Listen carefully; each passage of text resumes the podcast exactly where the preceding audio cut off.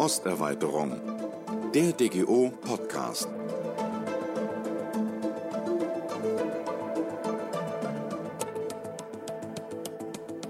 Die Androhung von Vergewaltigung, Hetzjagden und Ausgrenzung aus dem gesellschaftlichen Leben. Das erleben Lesben, Schwule, Bisexuelle, Trans- und intergeschlechtliche Menschen, kurz LSBTI, nicht selten in den Ländern Osteuropas. Auch in Georgien sind Übergriffe auf CSD-Veranstaltungen etwa keine Seltenheit und der Staat weigert sich, den Betroffenen Schutz zu bieten. In unserem Nachbarland, einem Mitgliedsstaat der Europäischen Union in Polen, hat eine erzkonservative Regierung die LSBTI-Community als Staatsfeind identifiziert. Auf über einem Drittel des polnischen Staatsgebietes wurden zudem sogenannte LSBTI-Freizonen installiert. Das Leben als homo- oder transsexueller Mensch gestaltet sich in den Staaten Mittel- und Osteuropas als schwierig und Umfragen belegen, dass, vielleicht mal abgesehen von Tschechien, die wenigsten Menschen hier einen Homosexuellen als Nachbarn haben möchten. Woher kommt diese Feindlichkeit und wie passt das zu einer Mitgliedschaft in der Europäischen Union oder zu potenziellen Anwärterstaaten? Die Lage der Menschen vor Ort wollen wir uns heute anschauen an zwei unterschiedlichen Beispielen, Polen und Georgien. Und das besprechen wir mit diesen beiden Gästen. So, mein Name ist Anna Artwinska. Ich bin äh, Professorin für slawistische Literaturwissenschaft und Kulturstudien am Institut für Slawistik der Universität Leipzig und die Direktorin des Zentrums äh, für Gender Studies, ähm, welches auch an der Universität Leipzig angesiedelt ist. Ja, mein Name ist Sonja Schiffers. Ich leite das ähm, Südkaukasus-Büro der Heinrich-Böll-Stiftung mit Sitz in Tiflis und Außenstelle in Jerewan. Und damit willkommen bei Osterweiterung mit Danilo Höpfner.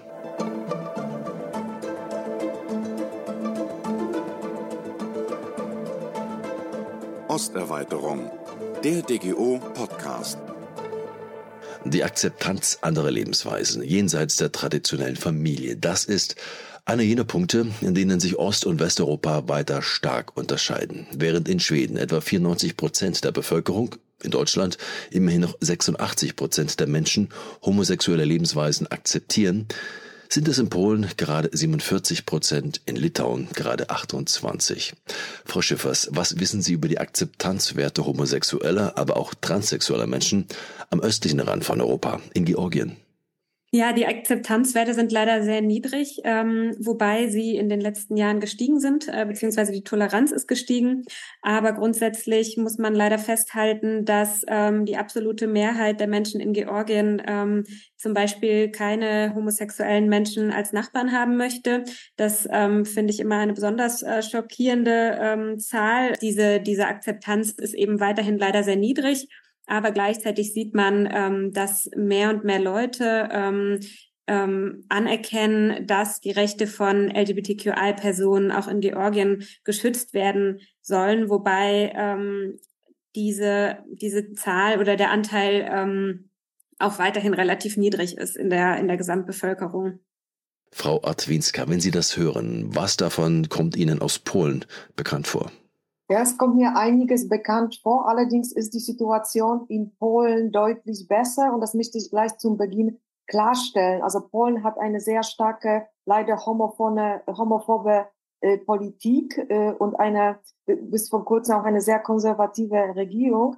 Aber die Bevölkerung äh, ist deutlich toleranter als die Politik. Und das äh, würde ich erstmal positiv anmerken. Also laut äh, diversen Umfragen ist die Akzeptanz wie ähm, LGBTQ-Bewegung und für äh, homosexuelle Menschen mit jedem Jahr größer. Und das bedeutet, dass die Zivilbevölkerung ähm, einfach nicht mit einer Hand mit der Regierung und mit der Politik äh, also einhergeht.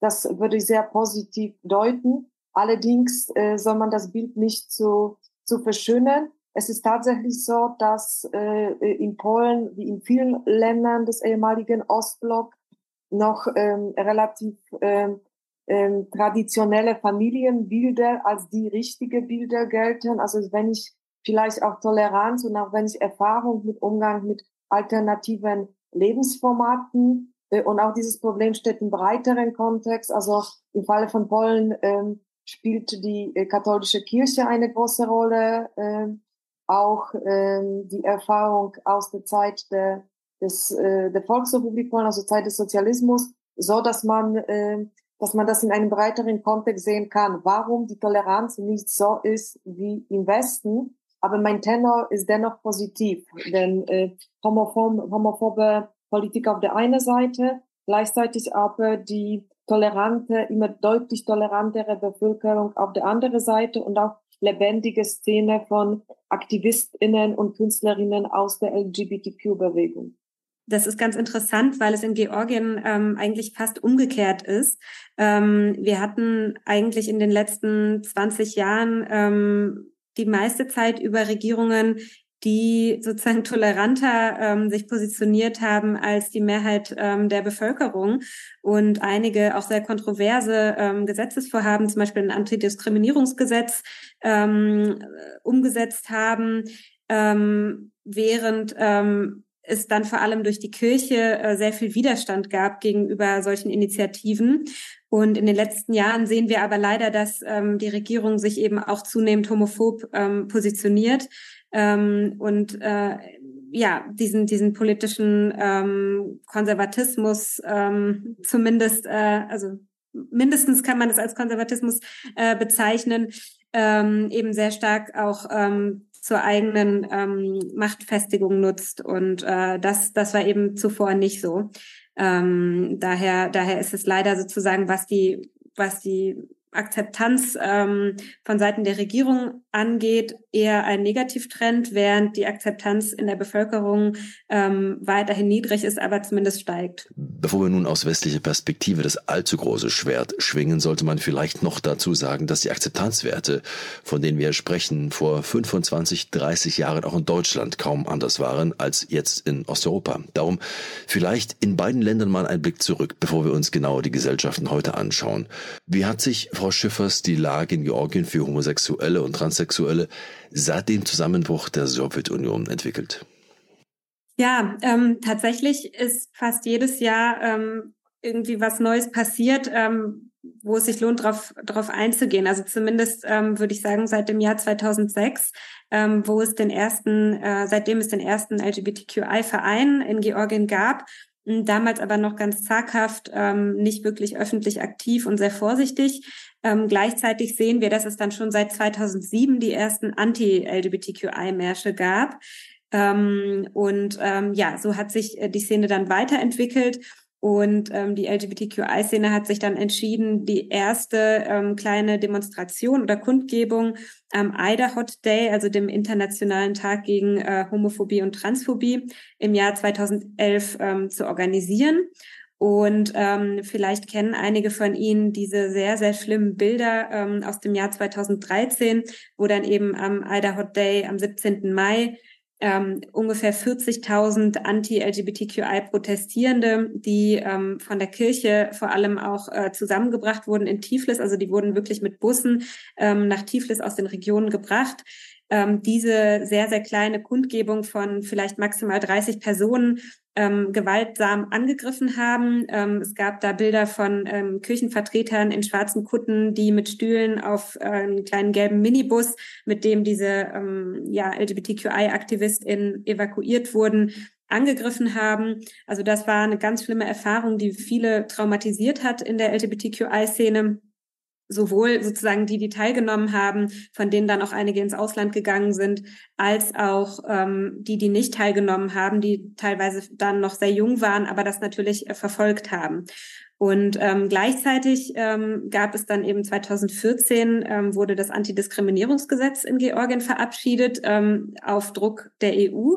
Ähm, das war sozusagen ähm, eine ähm, Bedingung für die Visa-Liberalisierung mit Georgien ähm, dass Georgien ein solches Antidiskriminierungsgesetz verabschiedet, was auch äh, Diskriminierung auf der Basis ähm, von sexueller Orientierung und Identität und Geschlechtsidentität beinhaltet, also sozusagen da auch sehr fortschrittlich ist. Ähm, und gleichzeitig ist eben sehr, sehr stark in dem Kontext ähm, die Anti-EU-Propaganda ähm, angestiegen, weil eben gesagt wurde, die EU ähm, zerstört unsere traditionellen Werte etc. Also man sieht das auch in Umfragen, dass im Jahr 2014, 15 ähm, sehr, sehr zugenommen hat, dass die Leute gedacht haben, ähm, die EU gefährdet eben traditionelle Werte in Georgien. Ähm, und tatsächlich wurde dann ein Jahr ähm, nach diesem äh, Ida Hot Day 2013, der so gewaltsam verlief, wurde der ähm, sogenannte Familienreinheitstag oder auf Englisch ähm, Family Purity Day ähm, von der Kirche ähm, sozusagen zum ersten Mal organisiert, der seitdem jedes Jahr stattfindet auf der ähm, auf dem, dem Hauptboulevard in Tiflis, Rustaveli Boulevard auf dem äh, dann ähm, ja ganz viele Kirchenvertreter, ähm, aber auch ähm, Teile der breiteren Bevölkerung zusammenkommen und zum Beispiel äh, Massen ähm, ja hetero Hochzeiten organisiert werden, um eben ein Beispiel zu also ein, ein Exempel äh, zu statuieren, ähm, dass Georgien eben traditionelles Land ist, ähm, was ähm, ja sogenannte traditionelle ähm, Geschlechtsbeziehungen und ähm, ja Familienverhältnisse äh, hochhält.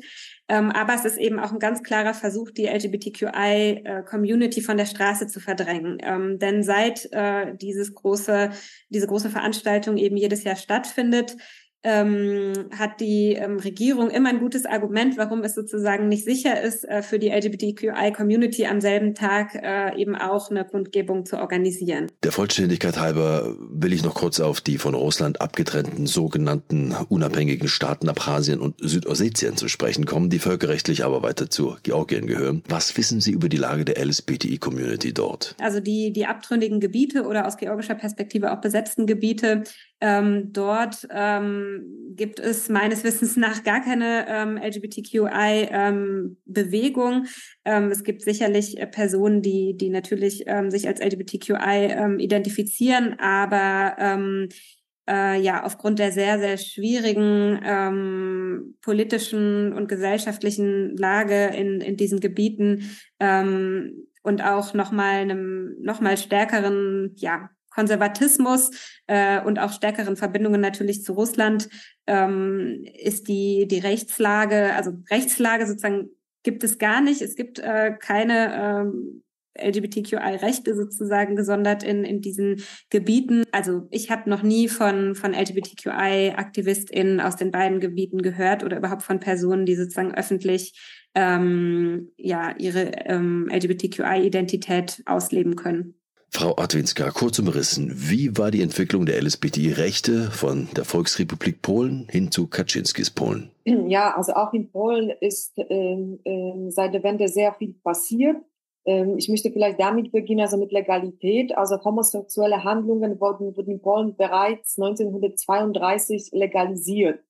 Äh, und auch, äh, also noch, also eben vor dem Zweiten Weltkrieg und 1969 wurde homosexuelle Prostitution legalisiert. In der Volksrepublik Polen galt allerdings, also im Realsozialismus, die Homosexualität als ähm, offiziell als eine Krankheit äh, und wurde dann erst nach dem politischen Systemwechsel, also nach 1989 als solche äh, gestrichen. Ja, ähm, und bereits nach der Wende hat man also im Jahr 95 ähm, einen Vorschlag ähm, erarbeitet, der, ähm, ähm, der sagte, dass man ein Diskriminierungsverbot aufgrund sexueller Orientierung in die Verfassung aufnehmen soll.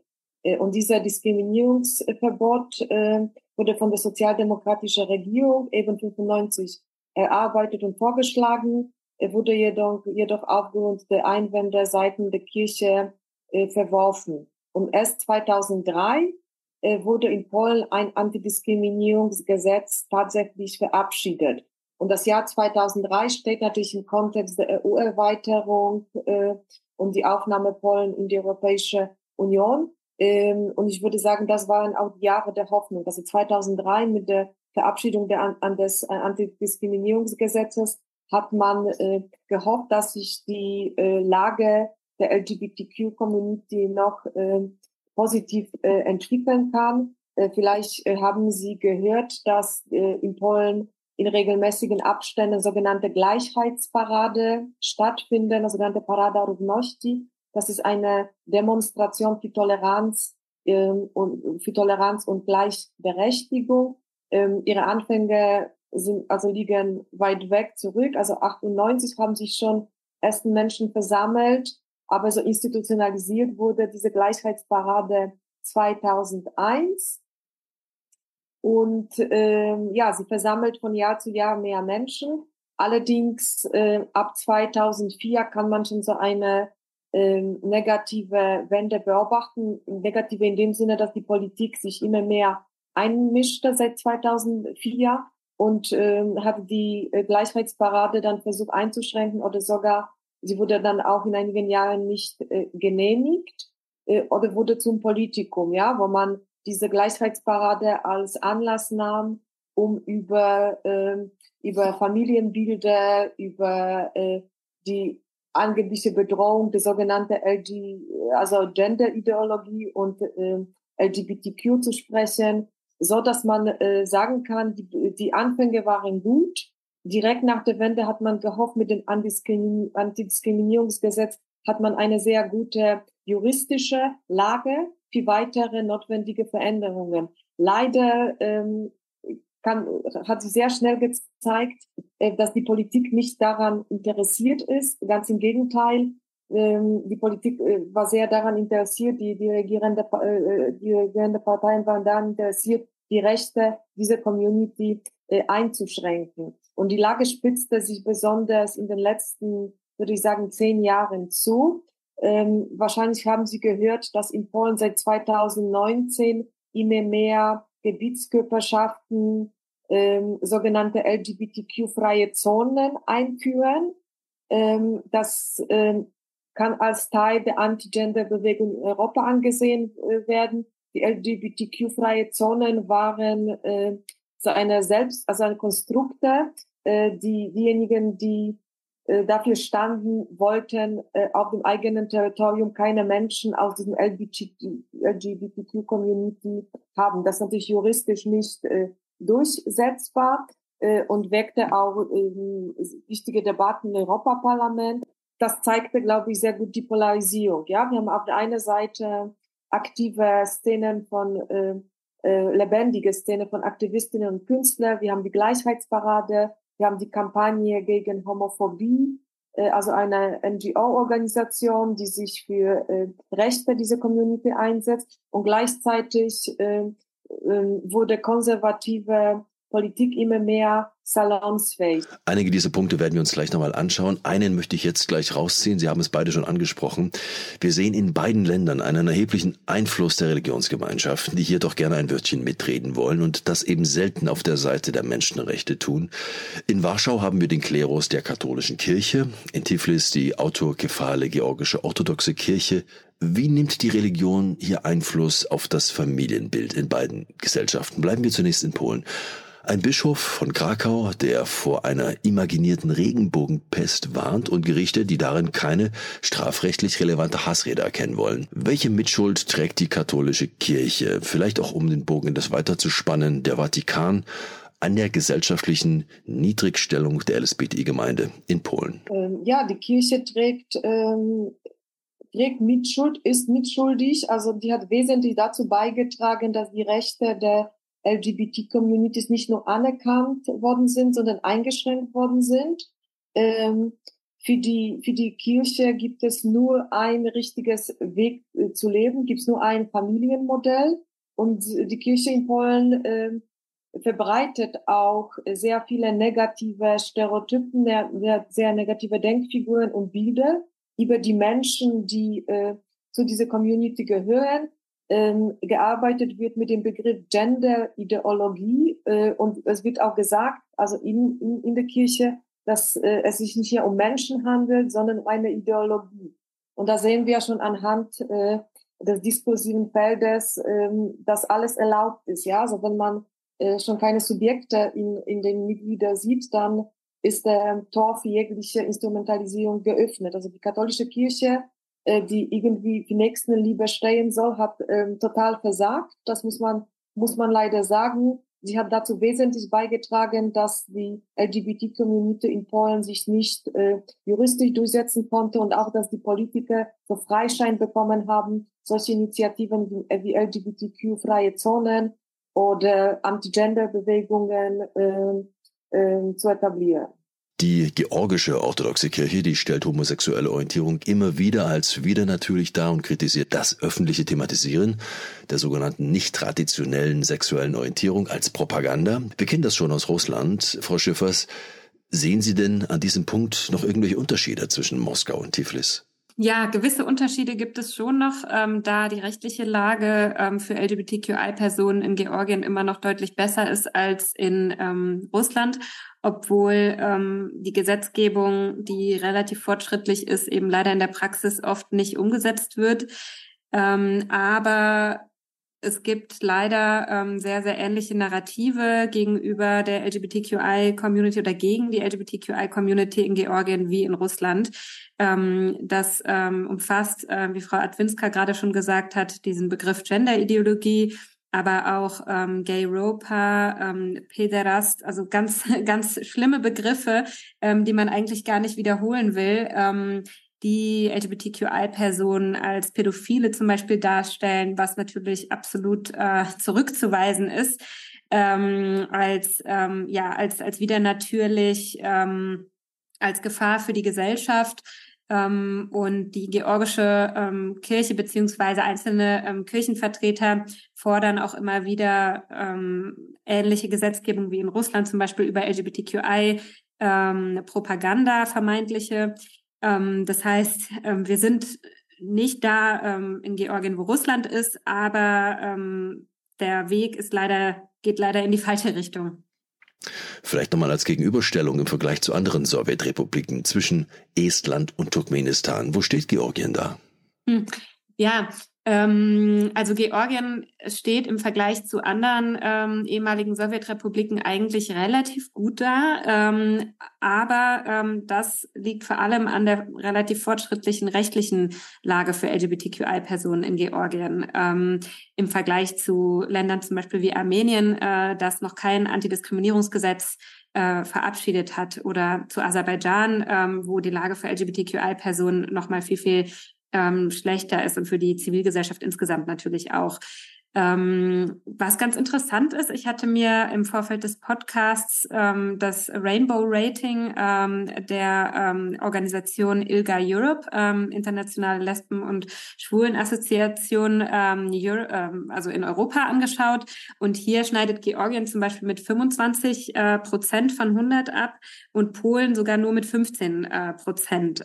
Ich kann jetzt nicht genau nachvollziehen, sozusagen, was da was da die Unterschiede sind, ähm, aber ähm, weil, weil ich eben den polnischen Fall nicht so gut kenne. Aber es ist ein Fakt, dass eben Georgien ähm, wie soll ich sagen, also dass Georgien aufgrund seiner relativ fortschrittlichen rechtlichen ähm, Lage, was LGBTQI-Rechte angeht, eben besser dasteht als, als andere Sowjetrepubliken. Wie müssen wir uns das vorstellen? Was würde das in der Praxis bedeuten, wenn sich zwei Männer etwa in Tiflis öffentlich küssen? Wenn sich zwei Frauen in Warschau öffentlich küssen, was würde da passieren? In Berlin würde das ja kaum noch auffallen. Vielleicht zuerst der Blick aus Warschau. Ich äh, würde sagen, in Warschau äh, ist das ähnlich wie in Berlin, aber Warschau ist nicht repräsentativ für Polen. Ja, das ist eine Großstadt, das ist eine Metropole. Äh, hier ist, sind die Aktivistinnen und Künstlerinnen äh, die sich mit äh, der LGBTQ Plus Community identifizieren, sehr präsent. Es kann natürlich passieren, dass man beschimpft wird oder dass sich ein, äh, eine Bürgerin oder ein Bürger darüber empört. Kann natürlich auch zu Gewaltausbruch kommen, was ich aber nicht glaube. Ich, ich äh, denke, Warschau ist äh, äh, in der Hinsicht äh, nicht viel anders als die, die Städte in Westeuropa. Würde man aber diese gleiche Szene irgendwo in einer Kleinstadt oder in einem Dorf äh, stattfinden lassen, dann fürchte ich, dass es schon zu sozialen Ausgrenzungen kommen kann. Also es ist, ähm, ähm, ist nicht so, dass man durch äh, dadurch, dass dann äh, verhaftet wird oder vor Gericht gestellt wird, dass es keine strafbare äh, Tat. Allerdings man muss mit sozialen Ausgrenzungen rechnen, mit Beschimpfungen, ähm, also mit der Hassrede, die leider nicht verboten ist. Ich habe übrigens äh, heute Morgen in Gazeta Wyborcza, also die größte polnische Tageszeitung, gelesen, dass die erste Förderung der LGBTQ, äh, LGBTQ Plus Community in Polen an die neue Regierung ist, dass man die Hassrede äh, verbietet. Ja, also gar nicht, wie ich dachte, die äh, Anerkennung der gleichgeschichtlichen Lebenspartnerschaften sind das erste. Äh, wünscht sich die Community ein Verbot an, äh, der Verbot der Hassrede, denn ähm, das zeigt auch, wie, wie vehement das Problem ist. Und zurück zu Ihrer Frage, also es kann, glaube ich, passieren, dass man beschimpft wird, dass man sozial ausgegrenzt wird, dass man, dass man dann als nicht normal bezeichnet wird, als jemand, der äh, irgendwie äh, was äh, Böses möchte. Das ist ähnliche Mechanismen wie bei Antisemitismus und bei jeder Praxis der Ausgrenzung des anderen. Frau Schiffers, wie lebensgefährlich sind Männerküsse in Georgien? Ja, ich muss ein bisschen schmunzeln, weil es tatsächlich gar nicht so unüblich ist, dass sich eher konservative Männer ähm, zum Beispiel bei äh, Supras, also den georgischen ähm, Festmalen, ähm, in die Arme fallen und äh, vielleicht auch mal auf die Wange küssen. Ähm, aber ähm, das ist leider nur äh, traditionellen, äh, vermeintlich traditionellen Männern sozusagen erlaubt. Ähm, tatsächlich kann das sehr, sehr gefährlich werden, ähm, wenn man als homosexuelles Paar sich in Georgien öffentlich zeigt. Deswegen ähm, kommt das eigentlich fast gar nicht vor. Ähm, und ja, leider äh, kann man da Hassverbrechen nicht ausschließen. Und man sieht eben auch, dass insbesondere rund um ähm, die, diesen Ida Hot Day, also Internationalen Tag gegen Homophobie und Transphobie, wo eben öfters ähm, Kundgebungen stattfanden in der Vergangenheit oder auch im Kontext der, der Prides, dass da die Hassverbrechen ähm, steigen, weil es eben auch eine ähm, ja, gestiegene ähm, Instrumentalisierung der, der Homophobie durch eben rechte Gruppen im Kontext dieser ähm, Veranstaltungen gibt. Und gleichzeitig ähm, gibt es schon in Tiflis ähm, viel, viel mehr geschützte Räume, also halböffentliche Räume, wo ähm, Menschen ihre ähm, Sexualität und Geschlechtsidentität mehr oder weniger ungestört ausleben können das war vor ähm, zehn Jahren noch nicht so. Also ich weiß noch, als ich zum ersten Mal in Georgien war, da gab es vielleicht eine LGBTQI ähm, ähm, Friendly Bar sozusagen und inzwischen gibt es da sehr, sehr viele. Ähm, es gibt äh, auch Drag-Shows, es gibt ähm, ähm, Partys ähm, und das alles wird von der LGBTQI-Community wirklich auch sehr stark ähm, frequentiert. Und da sieht man gerade eben, dass in der jüngeren, ähm, jüngeren Teil der Gesellschaft ähm, es auch durchaus eine, eine gestiegene Toleranz gibt und eine Akzeptanz. Nun sind die homosexuelle Handlungen in Georgien seit 2000 durchaus legal. Sie hatten es erwähnt, auch ein Antidiskriminierungsgesetz zum Schutz der sexuellen Orientierung besteht in Georgien seit 2014 in allen Bereichen. Wie kommt es denn da trotzdem zu dieser Diskrepanz zwischen Gesetz und Ausführung der gesetzlichen Grundlage?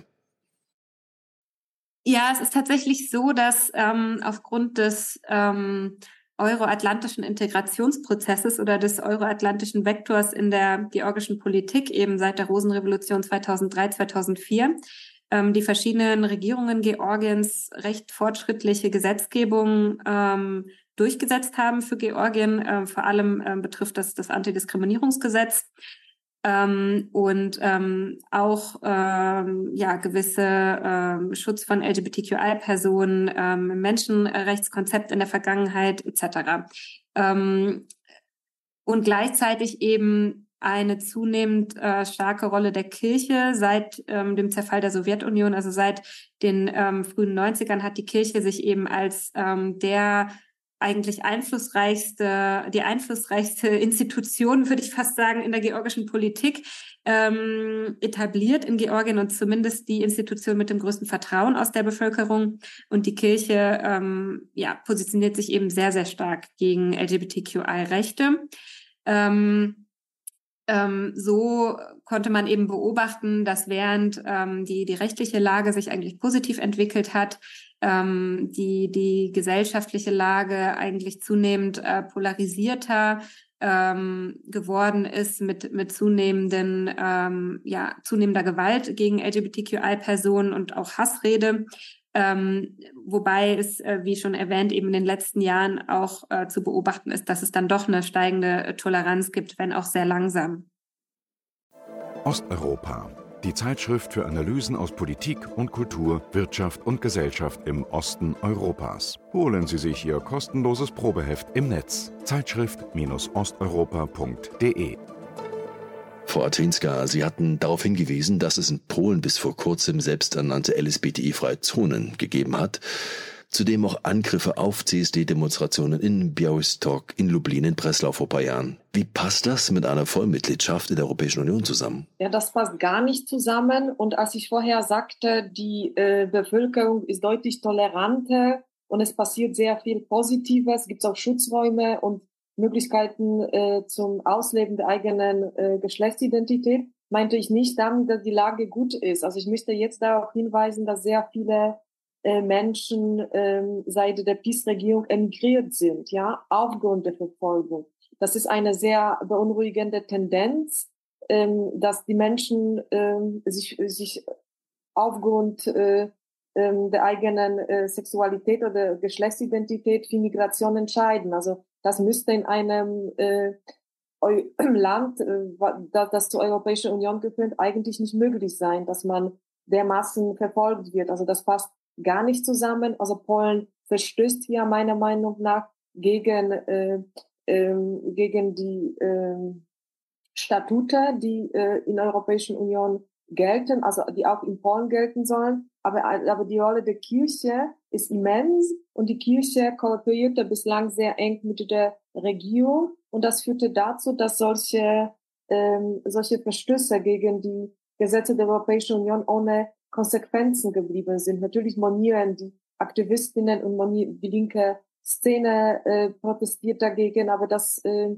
hatte leider äh, nicht wirklich äh, die Regierung und auch die Kirche daran gehindert, weiterhin solche Projekte wie LGBTQ-freie Zonen äh, durchzusetzen. Das ist übrigens nur ein Beispiel äh, von vielen. Es geht auch äh, äh, also bei der bei der äh, bisherigen Regierung, bei der Kirche äh, auch darum, die homosexuellen Menschen zu pathologisieren, was auch natürlich ein Rückschritt ist und passt gar nicht äh, zu, äh, zu, zu, zu, so, zu, zu einem Land, äh, welches sich als europäisch bezeichnet. Also die Lage ist sehr äh, heterogen, disparat. Man kann das nicht unter einem Narrativ äh, subsumieren, was gerade passiert. Und man muss immer sehr, sehr verschiedene Kontexte gleichzeitig äh, berücksichtigen. Ich muss aber sagen, ich würde immer dagegen sein, dass man so ein, so ein Narrativ produziert, Osteuropa ist ein Sorgekind. Alles, was hier läuft, ist irgendwie schlecht und anders als in dem Westen. Weil ich meine, auch Westeuropa ist verbesserungsbedürftig, was das betrifft. Äh, und äh, man muss, glaube ich, sich irgendwo in der Mitte treffen und auch würdigen, was alles Gutes von unten passiert ist. Also die Rolle der Zivilbevölkerung ist einfach enorm. Äh, und das darf nicht in diesem Diskurs zu kurz kommen. Der Vorteil in Polen ist vielleicht, dass wer sich als Angehörige der LSBTI-Bewegung dort nicht wohlfühlt, der kann ja unter anderem etwas einfacher nach Berlin oder Paris wechseln, um dort glücklich zu werden. In Georgien ist das weit schwieriger. Die Bundesregierung und der Bundestag haben Georgien vor ein paar Tagen zu einem sicheren Herkunftsstaat erklärt. Fakt ist aber, Homosexuelle und Transsexuelle werden in Georgien aufgrund ihrer sexuellen Orientierung verfolgt. Nun hat der LSVD, der Lesben- und Schwulenverband in Deutschland, dazu erklärt, dass nach aktueller Erkenntnislage der georgische Staat weder willens noch in der Lage ist, Homo- und Transsexuelle wirksam vor der Verfolgung durch die georgische Gesellschaft zu schützen. Und auch Fluchtalternativen stehen nicht wirklich zur Verfügung. Frau Schiffers von der Böll Stiftung. Wir haben Grüne in der Bundesregierung, die Menschenrechte und eine wertegeleitete Außenpolitik in den Fokus rücken wollten. Wie passt das zusammen? Ähm, ja, die Diskussion um sichere Herkunft zu starten äh, mit Blick auf Georgien ist ähm, etwas komplexer. Ich will da jetzt nicht ähm, zu tief einsteigen, weil das eben viel auch umfasst, was nicht äh, nur mit der LGBTQI-Bewegung zu tun hat. Aber ich würde Ihnen absolut recht geben, dass ähm, die Einstufung als sichere Herkunftsstaaten vor allem für Personen aus der LGBTQI-Community problematisch ist. Ähm, wobei sie natürlich auch weiterhin einen Antrag auf Asyl, Asyl in Deutschland stellen können. Das ist ja mit, äh, mit der Einstufung als sichere Herkunftsstaat nicht ähm, sozusagen äh, unmöglich geworden. Ähm, und in der Tat, äh, das wollte ich auch nochmal ähm, zu dem sagen, was Frau Adwinska ähm, soeben gesagt hat, sieht man, dass es auch eine sehr, sehr starke Migration ähm, aus Georgien, ähm, aus der LGBTQI-Community äh, gibt. Ähm, es gibt ähm, viele, die sich ähm, dann in Berlin niederlassen, teilweise über ähm, Studienaufenthalte, Stipendien etc., weil sie eben äh, keine Reisefreiheit äh, haben oder keine, ja, sind nicht einfach umziehen können ähm, Niederlassungsfreiheit, ähm, aber ähm, zum Beispiel in Belgien ähm, äh, gibt es auch eine große äh, georgische LGBTQI-Community.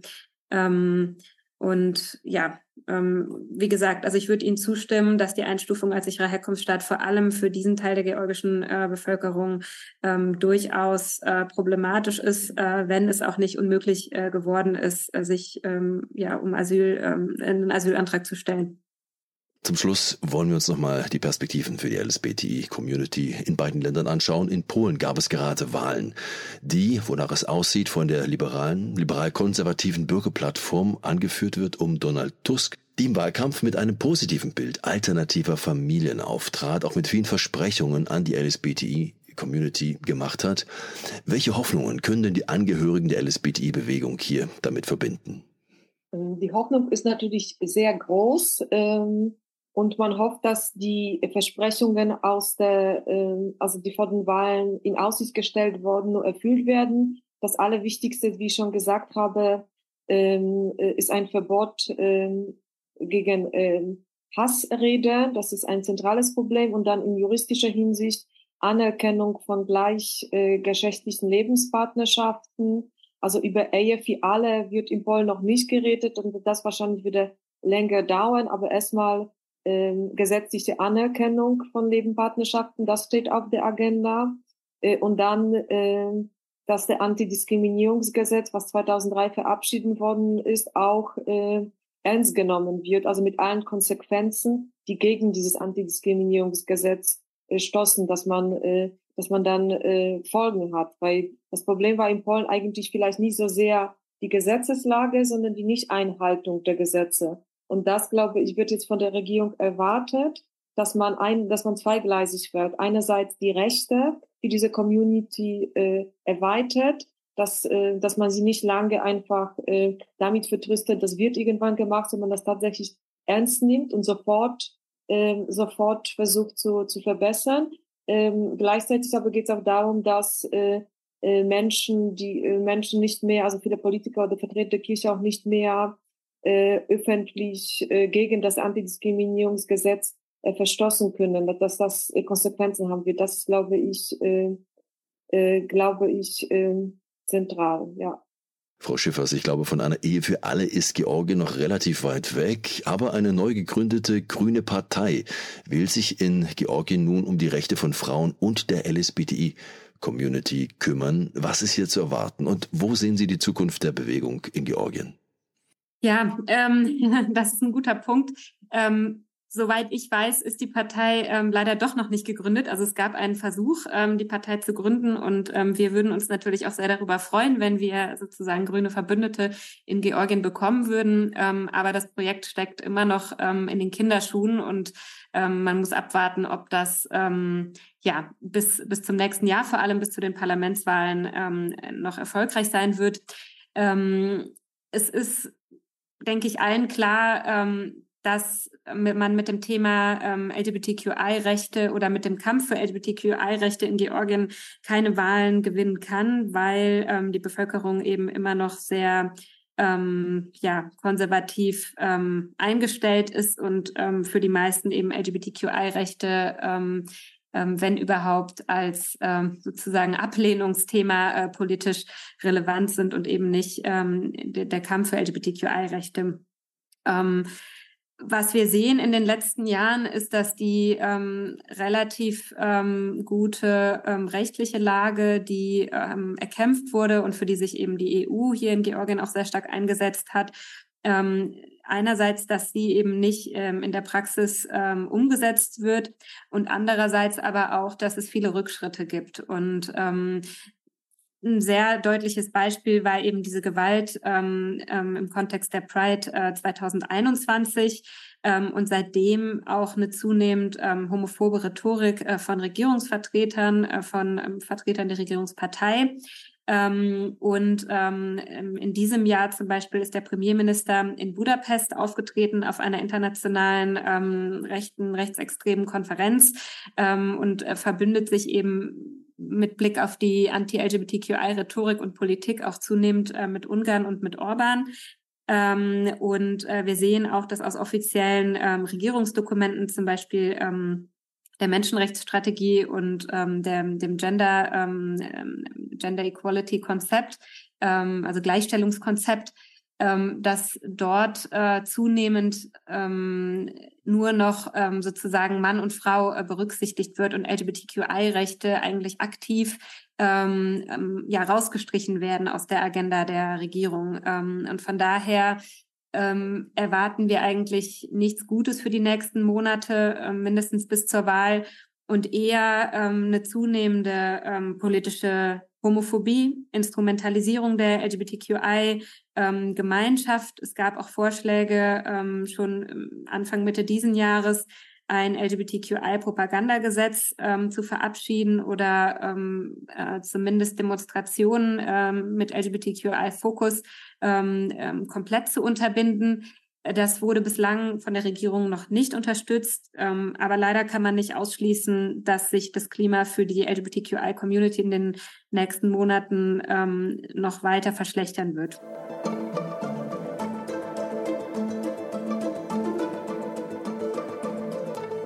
Anna Artwinska von der Universität Leipzig und Leiterin der DGO Fachgruppe Literatur und Kulturwissenschaften war das, zusammen mit Sonja Schiffers von der Heinrich-Böll-Stiftung in Tbilisi-Tiflis.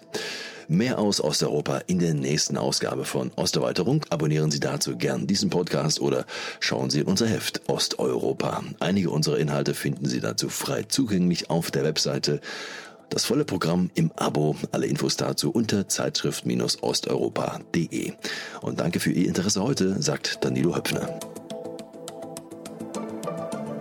Das war Osterweiterung, der DGO Podcast. Mehr Osteuropa im Netz dgo-online.org